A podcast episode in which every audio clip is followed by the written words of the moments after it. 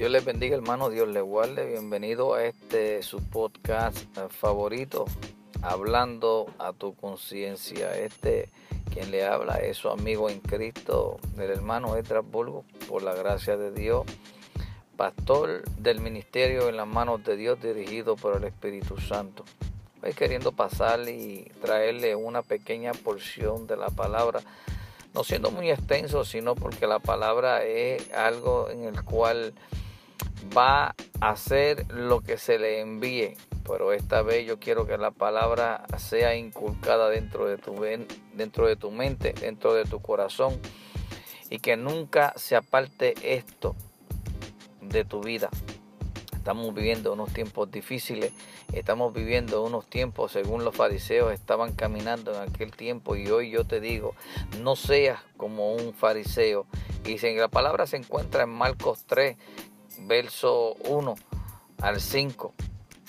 Y dice así la palabra, en el nombre del Padre, eh, del Hijo y del Espíritu Santo. Amén. Otra vez entró Jesús en la sinagoga y había allí un hombre que tenía seca una mano.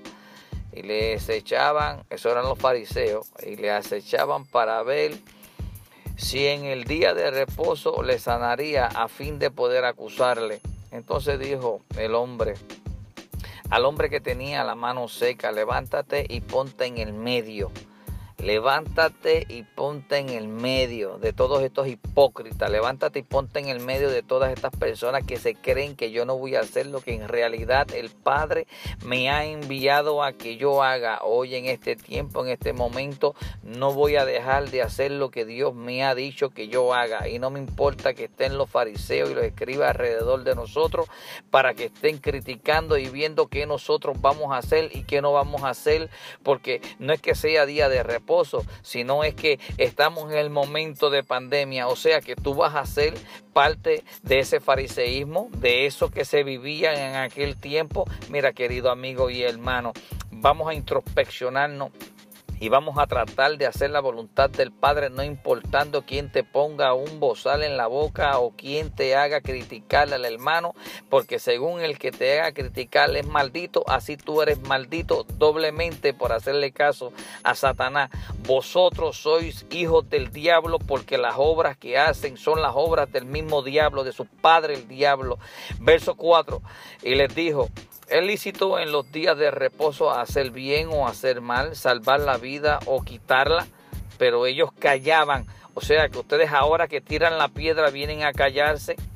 Ahora que divulgan vienen a quedarse y a no decir lo que comentaron. O sea que ahora no encuentras el respaldo del que te inculcó, del que te incitó para que tú hablaras mal del hermano. Mira, no seas fariseo. Ya el tiempo de la ley pasó y Cristo estuvo ahí y fue el maestro de maestro y le quiso enseñar y el versículo 5 dice, entonces mirándolos alrededor, escúchalo, mírate esto, Marcos 3, Marcos 3, verso 5 dice así, entonces mirándolo alrededor con ojos, entristecido, entristecido por la dureza de sus corazones, dijo al hombre, extiende tu mano. Y él la extendió y la mano le fue restaurada sana. Así mismo nosotros estamos tratando de llevar la palabra de Dios y no importando quién divulgue, quién diga, quién quiera parar la obra del Señor siendo y actuando como un fariseo, como un anticristo, porque sabes que un anticristo es una persona que en realidad no cree en el poder de Cristo, en el que sí puede decir que es cristiano, pero no cree en el poder y no cree en lo que Dios ya ha cambiado. No estamos viviendo en la ley, estamos viviendo en la gracia esto es un momento en el que cada momento que tú tengas y que tú tengas esa y que haya alguien con una necesidad, que tú seas ese instrumento para que le lleve fe, amor, esperanza al necesitado. Para eso es que nosotros estamos en este mundo. Tenemos una encomienda y es llevar este evangelio a toda criatura. Amigo, hermano, no seas como los fariseos. Dios te bendiga, Dios te guarde. Recuerda, este es su programa favorito, este podcast, hablando a tu conciencia. Y solamente lo que hice fue susurrarte al oído Dios les bendiga, Dios les guarde.